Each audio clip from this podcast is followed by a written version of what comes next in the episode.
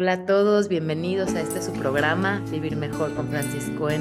Tenemos a un gran invitado, muy querido, muy apreciado y que lo admiro mucho. Él es Abraham Askenazi. Bienvenido, Abraham, gracias por estar acá.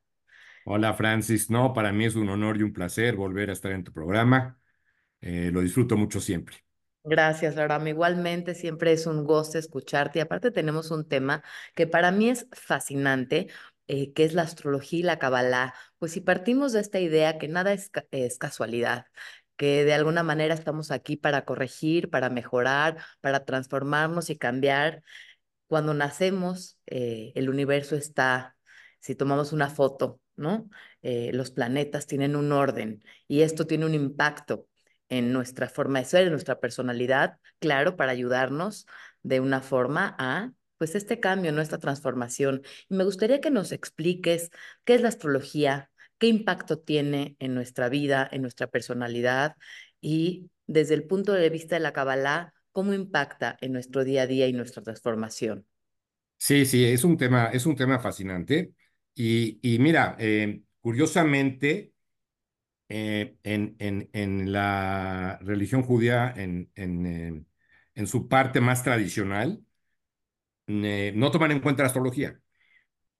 ¿Por qué? Eh, porque está escrito en la Torá que Abraham, a Abraham Avinu se le dijo que él iba a estar por encima de la, influ- de la influencia astral. ¿Ok? Ok. Eso es muy interesante. Eh, lo que entendemos cuando nos vamos más profundo, cuando vamos a, a- a fuentes más eh, espirituales como el Zohar, nos dice, sí, efectivamente, eh, estamos por encima de la influencia astral siempre y cuando la trabajemos. O sea, hay que reconocerla y hay que trabajarla porque tenemos que entender que para todos nosotros, nuestro signo eh, eh, zodiacal está ahí para vencerlo. Y esto es curioso. O sea, todas las influencias astrales, de acuerdo a la Kabbalah, son influencias que están ahí como una herramienta para superarnos como seres humanos. Por ejemplo, voy a poner un ejemplo de, de un signo de Leo, por ejemplo. Leo viene, Leo, ¿qué es Leo? Leo es el Sol. ¿Qué es el Sol? El centro de, de, de- nuestro universo, ¿no? Eh, Todos los planetas giran alrededor de Leo. ¿Qué, cuál es el ticún? ¿Cuál es la corrección de Leo? El ego. El ego, el ego, por- porque alguna, todo el mundo está alrededor del Sol, ¿no? El Sol es el centro del- de, de- de la galaxia. Entonces, el, eh, eh, alguien que nace bajo el signo de Leo, lo que viene a corregir es precisamente su ego. Entonces, el Leo lo va a empujar a que sea ególatra y ello, y la persona Leo tiene que entender esto para que entonces tenga la conciencia de decir, ah, esta es mi corrección, voy en contra de mi influencia astral. Eh, Es es empujar. naturaleza. O sea, mira, qué curioso. Ah, Yo tengo mi hijo chiquito, es Leo, sí, es el centro de la casa, o sea, de su claro. universo, ¿no? Todo gira alrededor de mi hijo chiquito y es Leo. Entonces, él, su ticún tendría que él eventualmente, cuando tenga más edad, y nosotros, bueno, lo, nosotros tendríamos que ayudarlo a ese, o a él, o ese es su claro. ticún de él. No, bueno, ustedes como padres lo tienen que guiar. Por eso es muy importante el entender, el saber, el conocimiento para los padres y para todos. Los padres son facilitadores de los hijos. Así o tiene sea, que ser. pues.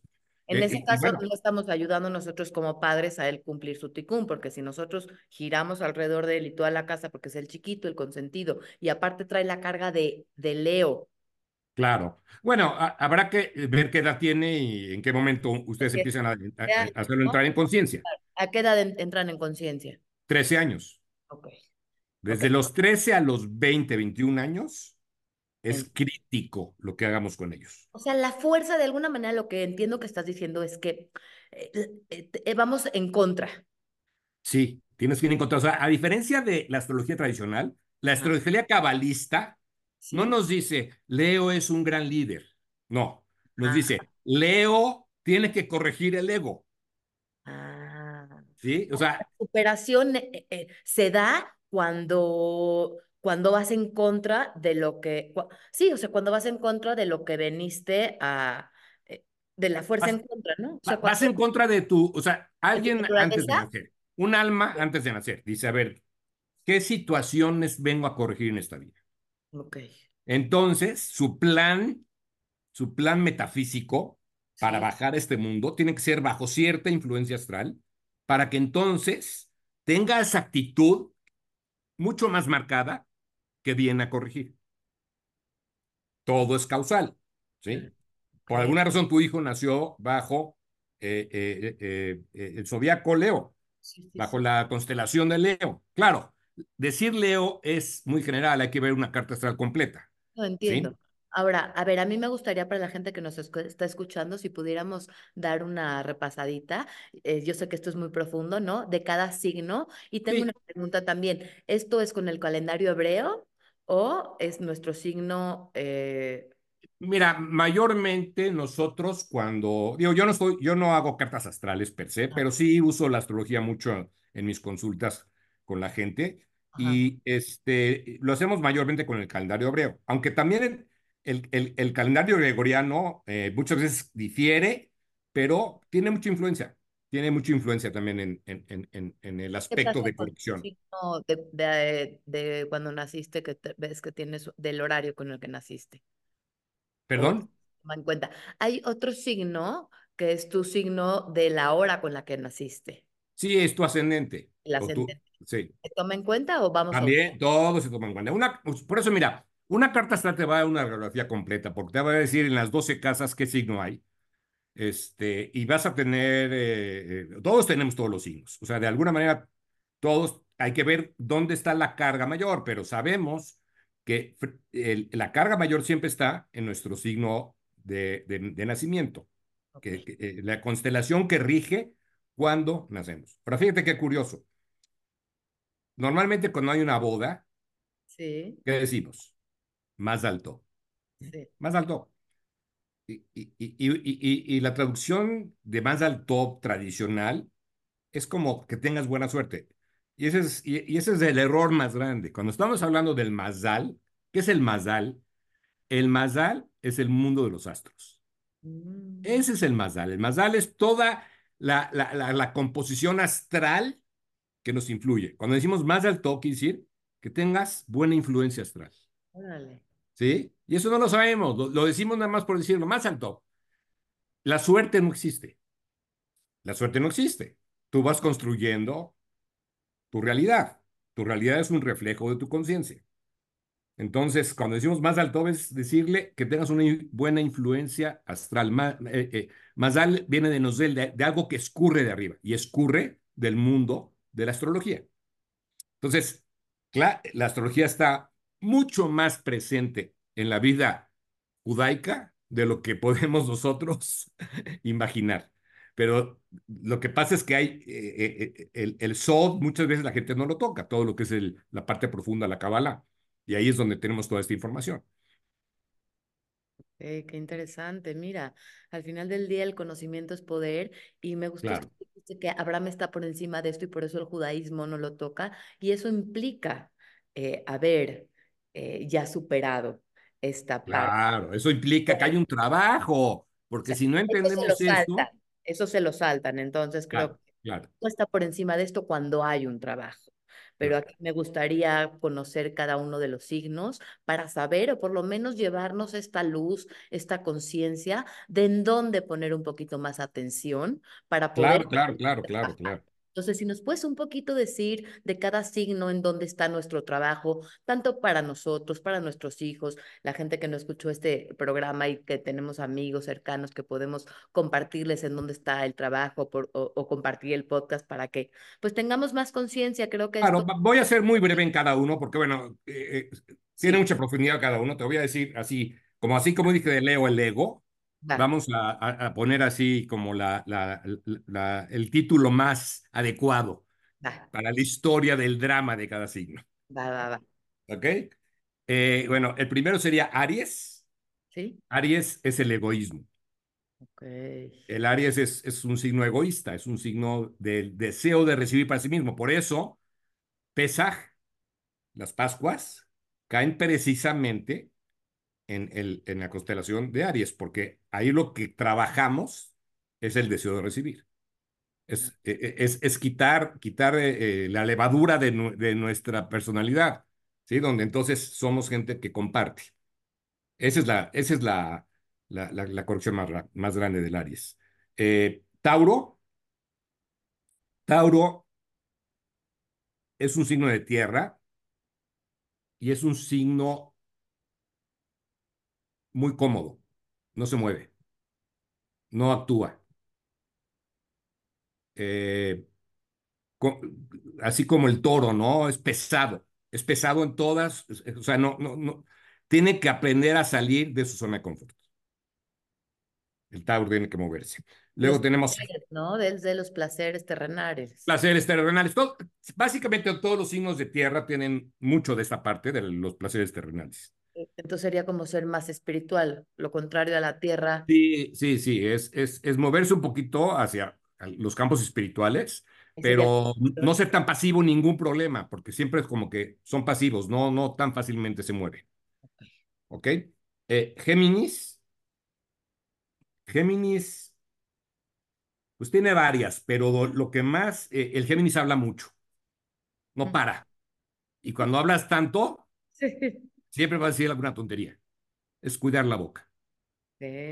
Es- porque el Géminis, fíjate, eh, Géminis está regido por Mercurio. Mercurio es el primer planeta y va muy rápido. Su constelación es muy pequeña porque está muy cerca al Sol. Quiere decir, piensa muy rápido, habla muy rápido, siempre está de aquí para allá, no termina las cosas porque ya está en otra. O sea, tiene que tener pausa. Para, el, para Géminis es la pausa. Al hablar, al actuar, la pausa. Cambia mucho de amigos, ¿sí? No es leal porque siempre está brincando de un lado a otro. Entonces tiene que tener pausa. Cáncer. Cáncer está muy, eh, está regido por la luna y ahí son los sentimientos, ¿sí? El cáncer, si no está arropado por su familia, eh, la incertidumbre lo mata. La incertidumbre lo mata. Entonces, este, realmente cáncer tiene que trabajar en la emuná, Ah. En tener certidumbre, en, en no tener que estarse apoyando. eh, a ver, el cáncer es un cangrejo. Su concha, esa es su protección. En el mundo real, su protección es su familia.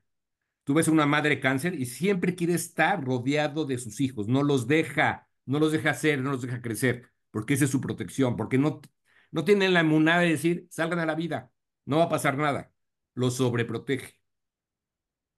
¿Sí? Eso es cáncer. Leo, ya lo dijimos, es el centro de atención, es, eh, eh, aunque Leo también, el sol alimenta todos los planetas, ok. eh, es proveedor, tiene que llegar a ser un proveedor luminoso sin ego, sin ego. Pero porque como es proveedor, normalmente se le suben, se le sube, el, eh, son, son así.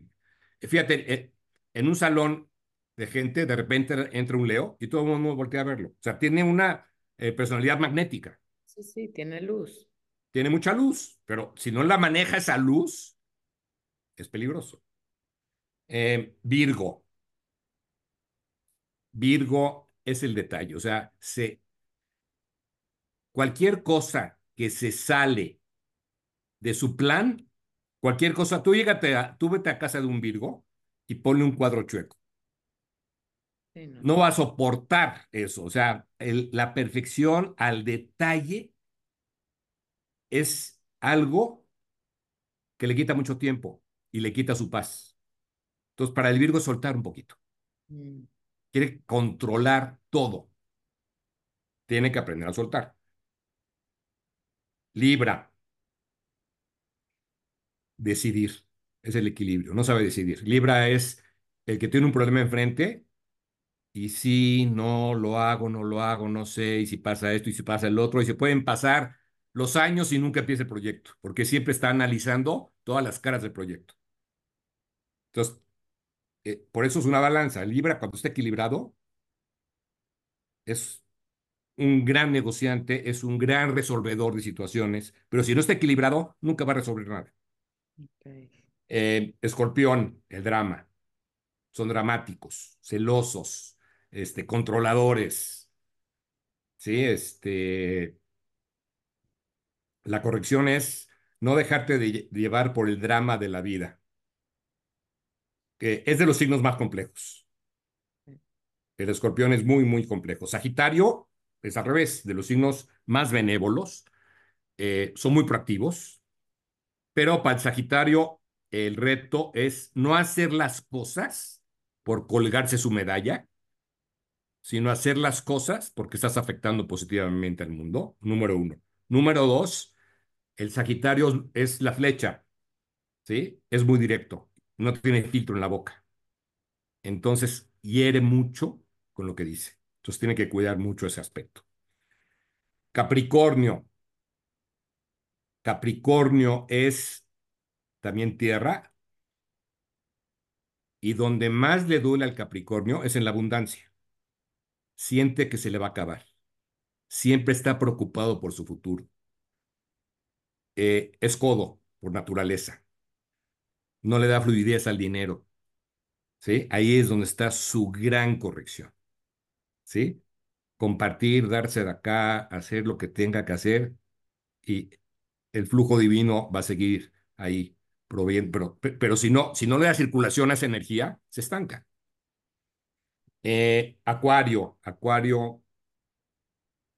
Acuario, fíjate, es curioso, comparte el planeta, que es este, eh, eh, que, que, es paradójico con, con, Capricornio. Y Capricornio es muy rígido porque ve hacia el Sol, es el último planeta de Saturno, ve hacia, hacia, hacia, hacia el Sol. El, el, el, el, el acuario ve hacia afuera, ve hacia afuera. Entonces, eh, ve al, al, espacio infinito. Entonces, el acuario siempre está volando. Siempre, es, el acuario es el que dice, quiero corregir al mundo entero. Primero corrígete a ti, mi rey, y luego al mundo entero. ¿Sí? Es, es, ese sería sería eh, la corrección de, del acuario. Eh, Chaptai, que es este, el, el signo, eh, el, el, planeta que es Saturno, es este, corregido son, es el Shabbat, es, es, es, es el llegar a traer a Mashiach. Acuario, va a, eh, Acuario es la era de Mashiach. Entonces, eh, el, el, Acuario tiene la oportunidad de realmente salvar al mundo, pero siempre tiene que empezar por adentro. ¿Estamos en la era de Acuario? Ya estamos en la era de Acuario. Ya estamos en el acuario. Hay muchas opiniones. Se dice que desde 1948, cuando se creó el Estado de Israel, otra vez, estamos en el era acuario y estamos ya en los tiempos finales, donde Mashiach en cualquier momento debe de estar, primero Dios, por llegar. Y, y, y bueno, acabamos con el Piscis. El Piscis, ¿qué hace el pescadito? Evade. Siempre da la vuelta a las cosas. No, evade, eh, no, no, no, enfrenta, siempre le, eh, eh, le da la vuelta. No, no, no es un signo este, que enfrenta las cosas.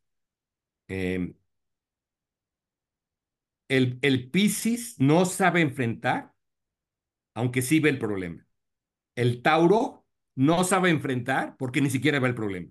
Todo está bien para el Tauro. Esa es la diferencia entre esos dos signos. Pero eso, ese es básicamente, ese es básicamente el zodiaco. Ese es básicamente el zodiaco. Ahora, ¿qué, ¿qué, hacemos en Kabbalah para ayudarnos con todo esto? En el Sefer Yetzirah de Abraham Avinu, eh, él revela, es un libro muy complejo, pero ya decodificado, él revela una serie de letras hebreas que representan cada signo zodiacal y su constelación y cada planeta. Entonces lo que hacemos es cada mes, este par de letras las tenemos para meditar en ellas. Mm. Y lo que hacemos es entrar en la armonía de ese mes, porque todos de alguna manera, estamos influenciados por, por, por, por, por la astrología del mes. Por ejemplo, mañana en la noche entramos a Pisces. Es Rosh Hodesh Adar. Y todos vamos a estar influenciados, aunque no seamos Pisces, por esta fuerza que nos hace evadir los problemas. Para poner un ejemplo. Que eh, meditar de Mira, este mes. ¿Cuáles son las letras? Las letras de, de, de Adar, eh, Dagim, ¿sí? Es el, el, el, el, el pez es Kuf. Kuf. Y, y, y, el la Kuf tiene, tiene, tiene, tiene un secreto. La Kuf es la única letra que baja del renglón. Perfecto, sí, se ve perfecto. Ah. Sí, esta es la Kuf, ¿sí? Ajá, con y Sedek es Júpiter. que es el, es el planeta de los milagros. Por eso en, en Adar tenemos Purim. Y, en, y, eh, eh, y también en Sedek tenemos casualmente, que no es casual, el otro gran milagro que es Hanukkah, que esto, esto se va a dar en Kislev, o se dio en Kislev. Perfecto. Entonces, ¿con cuáles letras meditamos?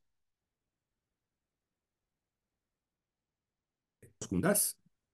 ¿Sí? ¿Se notan? Sí. Uf, ahí está. Arriba de mi dedo está. Ah, son esas dos. Sí, a ver, déjalos unos segundos para que le tomen foto ahí. Ah, son esas dos. Perfecto. ¿Sí? ¿Sí?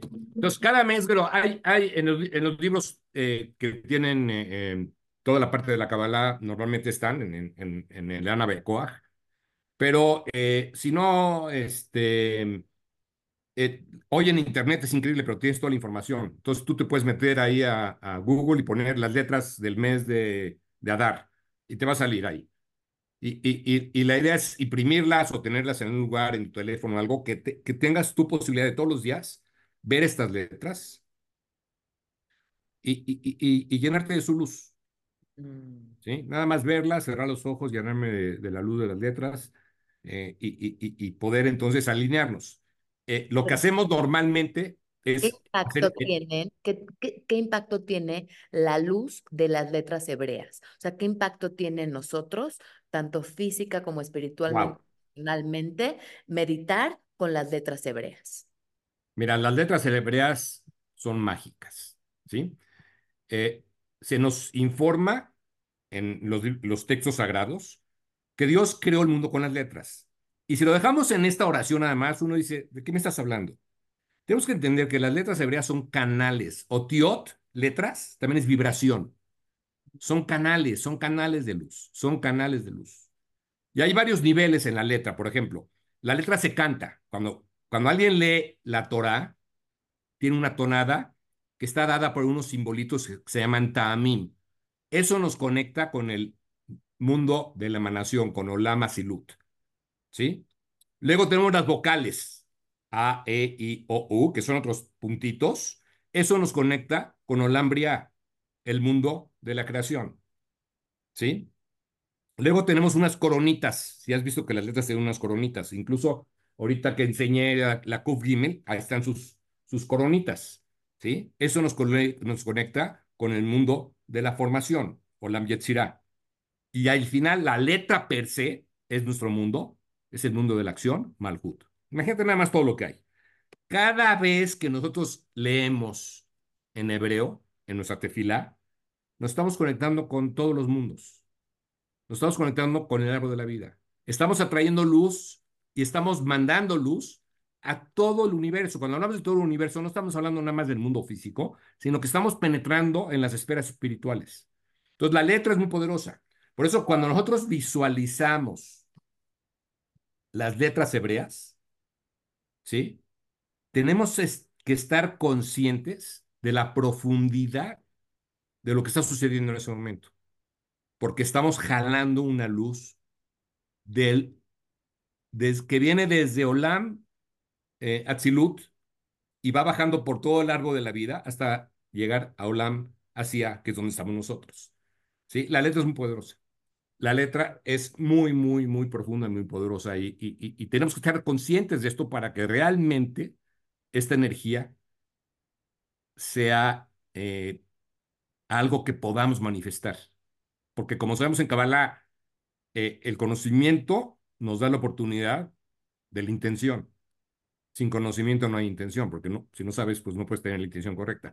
Cuando estamos viendo el texto hebreo, tenemos que entender la conexión tan enorme que estamos haciendo.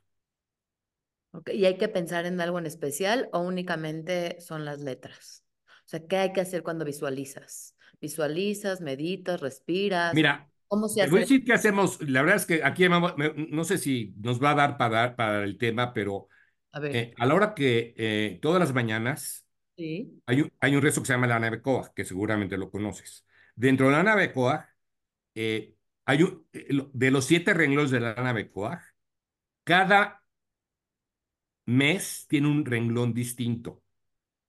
Entonces, cuando llegamos al renglón del mes, nos paramos, vemos las letras, nos llenamos de su luz y fíjate qué hermoso, ¿qué es lo que hacemos después?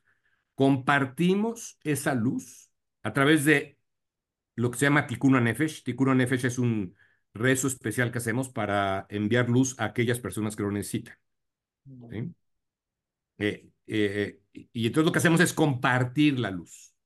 Te llenas de luz y no nada más te quedas con ella, porque todo el concepto de la Kabbalah es aprender a compartir. Lo que hacemos es compartimos esa luz con aquella gente que lo necesita, sobre todo gente que tenga algún tipo de, de bloqueo energético, una enfermedad, etcétera. Eso es lo que hacemos con, este, con, con esto. Ahora, igual puedes nada más meditar en, en, en, en estas letras y pedir a, a, a, a Dios que, que nos proteja de las influencias negativas que hay en cada uno de los meses. Okay. ¿Sí? Lo puedes dejar así de, así de fácil y de sencillo.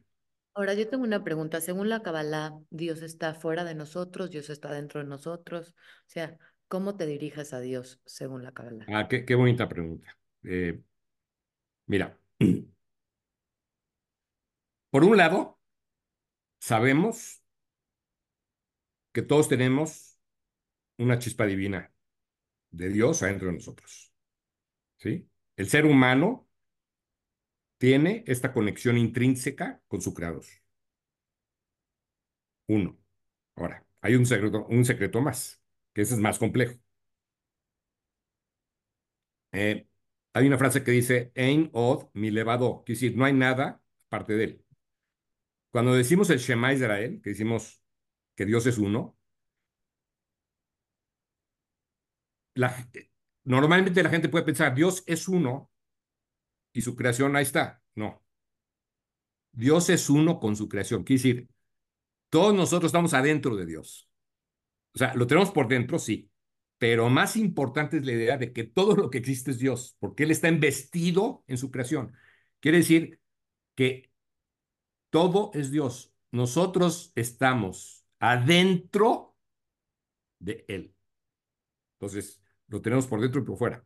O sea, ese es un concepto un poquito complejo de entender, pero no hay nada aparte de él. Estamos dentro de él. Claro. Sí, sí, está muy bonito. Ahora, regresando un poquito a la astrología, ¿por qué lo que te cuesta trabajo es lo que te hace crecer?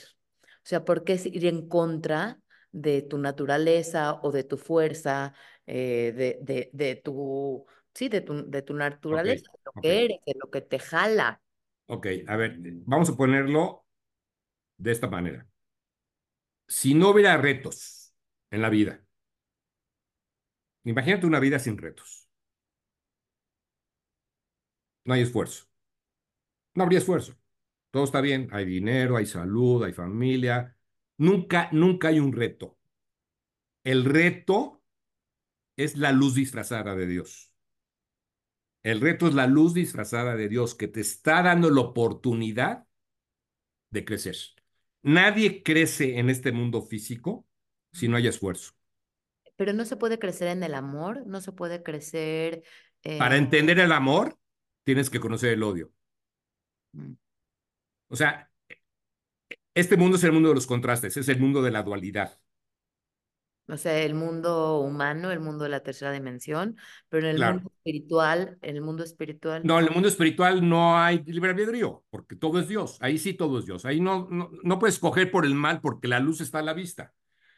En el mundo físico, Dios está oculto a nosotros precisamente para hacer un trabajo.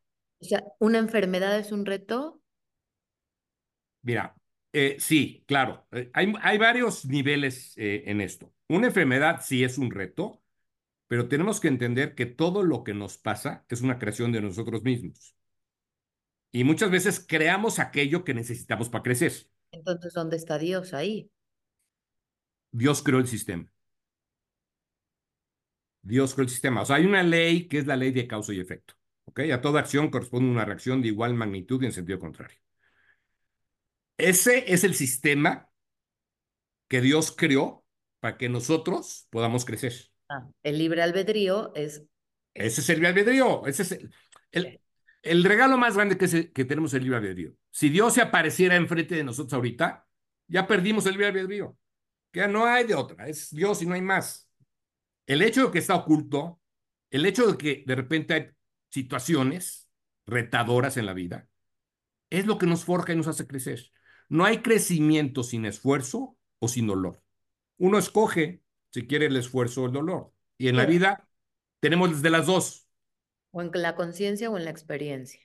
En la conciencia o en la experiencia, aunque digo, solamente los grandes sadikim a lo mejor pueden transformarse de, en, únicamente en la conciencia, sin la experiencia del dolor, pero en gente común y corriente como, como nosotros, es una vida que va a haber dolor, no hay otra, pero eso es lo que nosotros escogimos y sabemos que son los potenciales que hay en este mundo para poder crecer. Ahora, el dolor per se no te hace crecer, es lo que haces con el dolor. Exacto, porque tú puedes tener dolor y seguir en la inconsciencia. Y entonces la vida te manda más de lo mismo hasta que aprendas. Y ese, ese es, esa es una tragedia cuando sucede eso. ¿Sí? Porque hay gente que se sigue sintiendo víctima de todo lo que le sucede y no despierta. Y entonces esa persona, sin darse cuenta, está trayendo más dolor a su vida. Ahora, la, la, la Kabbalah es una filosofía de vida, es un modo de vida en donde creces desde un lugar en donde hay mucho sentido común, donde hay mucho amor, mucho entendimiento, porque te haces, te hace responsable. Totalmente. ¿Qué nos puedes compartir? Porque a mí me ha hecho mucho sentido y me ha cambiado la vida eh, entender desde dónde la Kabbalah, o sea, para ir como cerrando, ¿qué nos puedes eh, compartir de cómo la Kabbalah te hace responsable de tus actos y te hace proactivo en este camino de la vida? Porque uno a veces en estos caminos donde eh, está Dios, es como, pues todo es de Dios, todo es por Dios, todo es para bien, que sí, claro que todo es para bien, pero en donde te dejan a un lado en donde te dejan en un lugar en donde pues todo es para eh, todo es de Dios y todo es para bien y pues ahí estás tú en un lugar de víctima o en un lugar en donde tienes que aceptar y ya. Sin embargo, la Kabbalah te hace eh, te hace parte de este proceso en donde sí, todo es para bien, pero yo desde qué lugar eh, me voy a hacer cargo de pues de mí y de, de cómo yo estoy actuando en esta vida. Te lo voy a explicar con un ejemplo muy, muy claro. ¿Ok? Digamos que una persona nace con, una, con un karma en el cual, en su potencial de vida, a los 23 años, va a haber un accidente donde va a quedar paralítico. Ese es su plan original, ¿sí? Que antes de nacer sabe existe en su potencial de vida. Porque así es, ¿sí? Nosotros firmamos un contrato antes de bajar y sabemos de los potenciales que nos esperan porque son cosas que hemos creado en vidas pasadas. Entonces, bueno, a los 23 años va a haber este accidente. Esta persona tiene dos caminos. Llegar a los 23 años en completa ignorancia e inconsciencia y se va a cumplir exactamente el plan divino con el que bajó. O él aprovecha un libro, un maestro, una clase. A todos nos van a dar oportunidades antes de. Y entra en conciencia. Entonces, entonces se da cuenta que, que la mejor forma de tramitar la corrección de uno es a partir del amor, de la comprensión, de la responsabilidad sobre lo que nosotros hacemos. Tomar las riendas de tu vida. Pero ¿qué necesitas para eso? El conocimiento profundo de, del instructivo para vivir esta vida. Entonces, esta persona se supone que empieza a transformarse y empieza a ser una mejor persona. Y empieza a ver al otro con amor, y empieza a compartir, y empieza a amar, y empieza a ser empático. Llega, lo, llega el momento de los 23 años. Ese auto que lo iba a dejar paralítico, a lo mejor nada más le dio un rozón y le lastimó levemente. ¿Me entiendes? Quisiera, nosotros vamos modificando a partir de las acciones proactivas. Somos, o sea, el decir todo es de Dios y, pues yo me quedo sentado sin hacer nada, es un error enorme. Todo es de Dios, sí, pero yo soy co-creador con Dios en mi película de mi vida. Entonces hago diario mi mejor esfuerzo. Desde que me levanto, estar en conciencia, cómo trato a la gente, cómo no, me, cómo no me enojo porque entiendo que todo está ahí por una razón y yo soy co-creador de esa realidad, cómo aprovecho cada oportunidad que la vida me da para amar, para compartir, para abrazar, entonces hago magia, Claro, hago alquimia con mi vida. Entonces, si soy entonces un agente activo en, en todo este plan de la creación. claro. A ver, Todo más, es de Dios, sí, pero yo me ayudo. Ayúdate que Dios te ayudará. Y más que no me enojo, porque creo que la emoción es una emoción humana y está ahí por algo, es cómo me enojo. Porque Bueno, enojo, sí, sí, sí, aunque tú decir, o sea, el, si el, el el, enojo sí, sí cre- crea sino mucha culpa cuando nos enojamos, porque el enojo está ahí por algo, para decirnos que alguien allá afuera pasó nuestros límites. Pero ¿cómo me enojo? Una cosa es no, bueno, sí, te entiendo lo que dice, pero bueno, los grandes sabios, los grandes sadiquín, no se enojan. pues no son humanos entonces. Ah, claro, bueno, la verdad no son humanos. Claro que nosotros vamos a tener enojo, pero tienes razón lo que dijiste.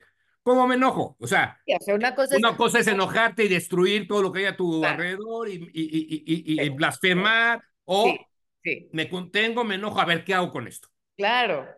¿Sí? Sí, porque, porque nos vamos a enojar, o sea, creer que no nos vamos a enojar. No, sí nos vamos a enojar, pero pero ver, al ¿por qué final hay que entender que esa situación que me llevó y que me Es enojó para ahí por algo. algo. Claro, eso ¿Sí? sí, para enseñarme algo, para Claro, aprender a poner límites con amor, para moverme de lugar claro, claro. Es, es, es, es una fuerza que la tienes que usar a tu favor. constructivamente y no destructivamente. Exacto, exacto. ¿Sí? Eso es. Muchísimas gracias. ¿Cómo te gustaría cerrar? Pues mira, creo que el mensaje final que me gustaría dar es, tenemos que estar en conciencia. Tenemos que estar, no, no, no hay otra en esta vida, tenemos que ¿Cómo estar en conciencia. la conciencia? Primero, a partir del estudio. Mm, Tenemos que entender quién es el creador, por qué nos mandó a esta tierra, cuál es nuestra misión primordial. ¿Sí? ¿Qué dice la Torah? Beajarta le ama a tu prójimo como a ti mismo. Realmente, eso engloba todo. Esa es nuestra misión primordial. Venimos aquí. Conocernos, ¿no? Conocernos, porque ¿cómo a- amas Ah, lo que no conoces? exacto. ¿Y cómo Empiezas amas al otro si no te amas a ti mismo? conócete, ámate y entonces sal a la tierra, sal al mundo a brillar tu luz. Y entonces el mundo va a ser un mejor mundo porque tú estás ahí. Eso es lo que tenemos, esa es la misión primordial. Y cuando cumplimos nuestra misión, somos plenos. De otra forma, va a haber mucha frustración. Sí, Si, va, si vivimos aquí nada más acumulando bienes, porque sí, creemos que eso es la vida, la llenadera es infinita. sí, No vamos a llegar nunca a, a- a- sentirnos plenos. Entonces, por eso vemos tanta depresión, tanto tafil, tanto antidepresivo, tanto, desgraciadamente, suicidio, porque no hemos entendido que lo que necesitamos alimentar es nuestra alma. Nuestra alma quiere venir aquí a amar, a compartir, a dar. sí, Entonces, todo cambia. Y ese es, ese es, ese es el mensaje que quiero dejar, porque creo que es lo más, es lo primordial que cualquier ser que se considere espiritual tiene que aplicar. Sí, sí, sí. Sí, mientras más eh, e- estudio y me doy cuenta, eh, porque yo soy psicóloga y entré a un proceso espiritual y me di cuenta que el trabajo de la mente está incompleto sin un trabajo espiritual, sin duda. O sea, no podemos... Claro, claro. Fíjate qué bonito que lo digas, porque muchas veces la psicología se centra en la mente nada más. Tienes que tomar en cuenta el alma. Si no, es muy difícil poder sa- salir adelante, ¿no? Sí, sí, no, Tanto para una persona como para el paciente que viene a ver al psicólogo. totalmente, totalmente. Entonces, sí, creo que ese es el camino. Creo que sin duda un camino espiritual es, o sea, si queremos vivir mejor, si queremos estar mejor, sí es llenar, eh, sí, sí tiene que ver con llenar el alma, con, con tener a Dios adentro. Cada quien, para cada quien lo que represente Dios y lo que signifique Dios, ¿no? Hoy en día cada vez hay más caminos en donde podemos conectar con Dios. Este, la Kabbalah es uno de ellos. Aquí nos gusta ofrecer de todos. Hay quien lo No, encuentra por supuesto, en la supuesto. meditación, en la naturaleza, eh, en el yoga, hay sin fin, ¿no? Pero sí que cada quien se conozca y vea en dónde encuentra a Dios, en dónde se, con, se Que conecta. se conecte como pueda, pero que esté conectado. Exacto, Exacto, que es- sabemos que hay una fuerza más grande que va más allá de eso y no está peleado con el bienestar, no está peleado con irse de vacaciones y pasarla rico y No, por rico, supuesto. no, o sea, para que no malentiendan, no, Equilibrio, equilibrio, claro. O sea, sí, igual te diviertes, igual te la pasas bien, pero siempre sabiendo de dónde viene y en dónde es a donde realmente hay que meterle, ¿no? Que es aquí. total, totalmente, totalmente.